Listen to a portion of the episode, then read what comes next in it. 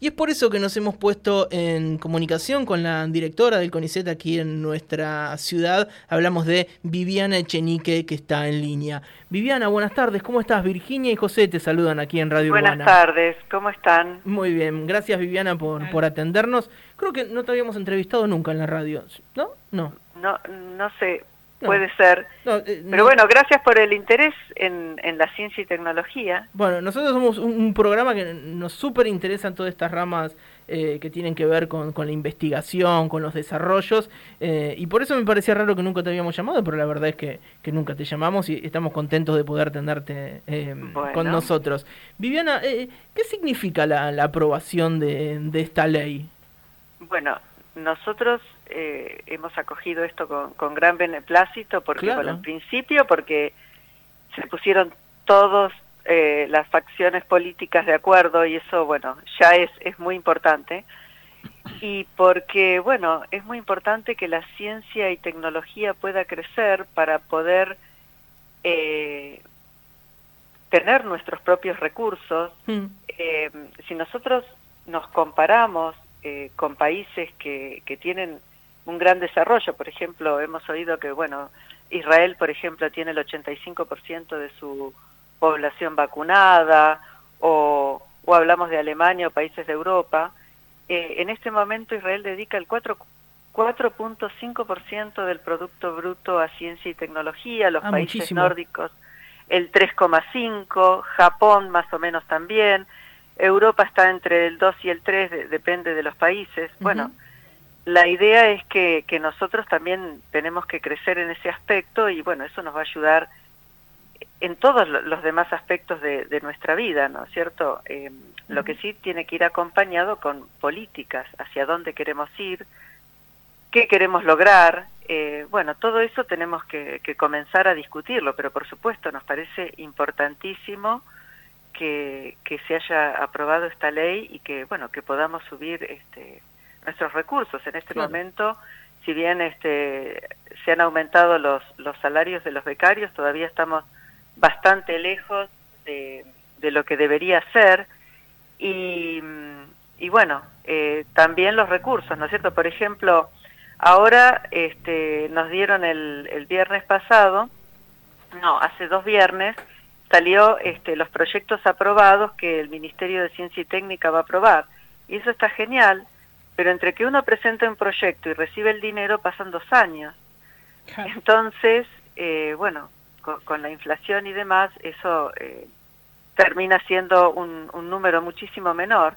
Entonces, lo que este, nosotros aspiramos es a poder competir a nivel internacional, en cuanto a, recursos para, para ciencia y tecnología. Todos los insumos prácticamente que hoy se usan en un laboratorio provienen del exterior y se compran en dólares. Entonces, eh, bueno, eh, este aumento creo que va a, contribuir a, que tengamos un, mayor desarrollo en este sector y, bueno, va a ayudar a, toda nuestra vida, porque la, ciencia impacta en todos los aspectos de nuestra vida, desde los celulares que tenemos, las vacunas a las que aspiramos, bueno, todo eso eh, es ciencia y tecnología. Viviana, la, ley además de, estipular este 1%, habla de promover la federalización del sistema científico-tecnológico. Eh, hoy por hoy eh, se, sigue teniendo una visión muy porteñocentrista, por decirlo de, alguna manera, digo, lo, sufren eh, en algún sentido esto, o ya se empezó a trabajar, o esto este paradigma ha ido cambiando en los últimos años. Bueno, en realidad hay un poco de todo. CONICET siempre tuvo, por ejemplo, en el otorgamiento de becas, y, demás, siempre este, ha abierto institutos en distintos lugares del país, o sea que ha tenido una cierta política federal, pero es, es verdad que siempre hay un poquito de, mm, como todo se maneja en Buenos Aires, a veces es más fácil este, que las cosas se, se resuelvan más allá, pero, pero este, bueno, la idea es que todo el país tenga el mismo acceso a, las posibilidades. ¿no? Sí, pensaba mm, eh, que venimos de, todo un año signado por la pandemia y la verdad es que eh, ha sido interesante ver cómo la, la ciencia y la tecnología, digo, desde el sector público, pero también combinado con el sector privado, se han alineado para ir buscando diferentes soluciones para hacernos la vida más fácil, desde telas que son antibacteriales a vacunas, a, bueno, un montón de cosas que ahora no, son, son muy técnicas y que no me vienen a, la cabeza, básicamente. Pero digo, hablamos durante todo el año de cómo la ciencia se puso a disposición de la población para para encontrar soluciones. ¿Crees que eso eh, de alguna manera ayuda, eh, impulsa, motoriza a que se invierta más en ciencia? viste que a veces eh, no hay algún desprevenido que dice, ¿y qué hacen en el CONICET? ¿A qué se dedican? ¿Viste? Que muchas veces se desprestigia el, es así, Pero, pero nos dedicamos a muchas cosas. El año pasado, por ejemplo, si bien tuve... fue, el año que más tiempo estuve en mi casa, de, creo, de, desde que me recibí. este pero no tuvimos un minuto, era reuniones y, bueno, por supuesto que todo, todo cambio o todo movimiento que impacta nuestras vidas mm. hace que la ciencia trate de buscar soluciones. Por ejemplo, todas las plataformas para comunicarnos, eh, la forma en que dimos clases en la universidad, bueno, todo eso ha, ha cambiado muchísimo las, eh, toda nuestra visión, ¿no? Por ejemplo, en CONICET nosotros íbamos a reuniones eh, durante todo el año, nos lo pasamos en aviones, íbamos, veníamos, había reuniones.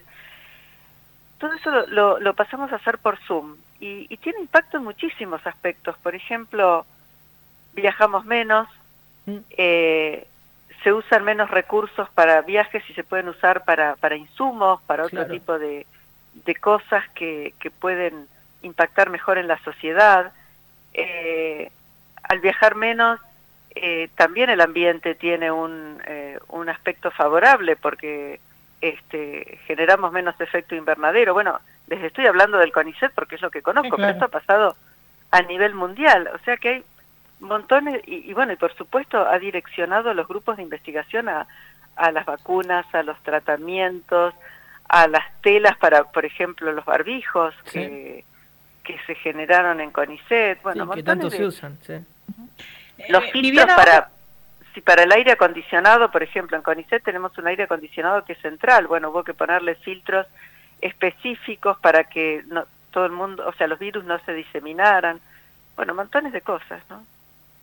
Eh, Viviana, José te decía que durante todo el año pasado hicimos un montón de notas que tenían que ver con la ciencia y la tecnología y nos gustó que, fundamentalmente hablamos con muchas mujeres vinculadas a la ciencia y a la tecnología. Eh, y esta ley también eh, propicia la igualdad real y, efectiva de la participación de las mujeres y de la población LGTBI más en todos los niveles y ámbitos del sistema científico-tecnológico.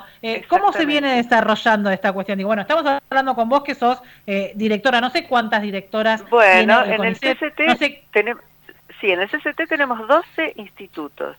Seis de ellos están este, dirigidos por mujeres, o sea, las directoras somos mujeres.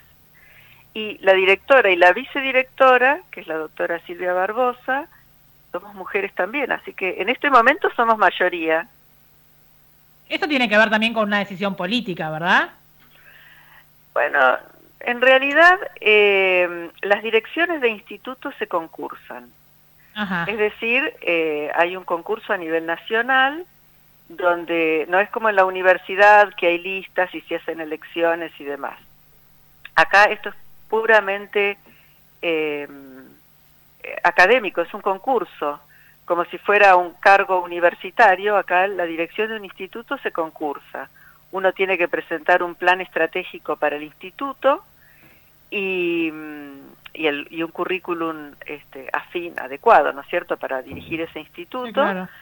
Y vienen, hay este, jurados de la universidad y del CONICET, porque los institutos son de doble dependencia, y entonces, este, bueno, en función de eso, este, uno gana el concurso o no lo gana, o bueno, en ese contexto, seis mujeres ganamos el concurso para, para dirigir los institutos. Y luego, entre los 12 directores, se elige al director del CCT. Y bueno, en esta oportunidad este, había dos, eh, dos listas y en realidad en, las dos listas había mujeres. Así que, ah. bueno, se, ha dado por una cuestión de... No, no es una cuestión política que dijimos tiene que haber mujeres. Eh, fue natural. Sí, tiene que ver por el nivel de capacitación que tienen, básicamente. Exactamente, fue, fue este, realmente lo ganamos. Claro. Bueno, sí, me, refería más, perdón, digo, si no se, malentiende, me refería más, digo, cómo, cómo pasamos, digo, como país de eh, mandarlas a lavar los platos a eh, reivindicarlas y hacerles un verdadero lugar, por ejemplo, poniéndolo en letra en una ley, ¿no? Digo, a, eso apuntaba, más que nada. Sí, en realidad sí. Este, igual siempre, si nosotros hacemos eh, la comparación ahora, hay muchos más hombres que mujeres todavía nos falta recorrer un largo camino. Pero, pero bueno, ya les digo, esto es, este, fue ganado en buena ley. Sin duda Seguro que sí. Bueno, Viviana, queremos agradecerte por esta comunicación con Radio Urbana. Nunca habíamos charlado con vos. Seguramente lo, seguiremos haciendo durante el año con, con cuando diferentes temáticas.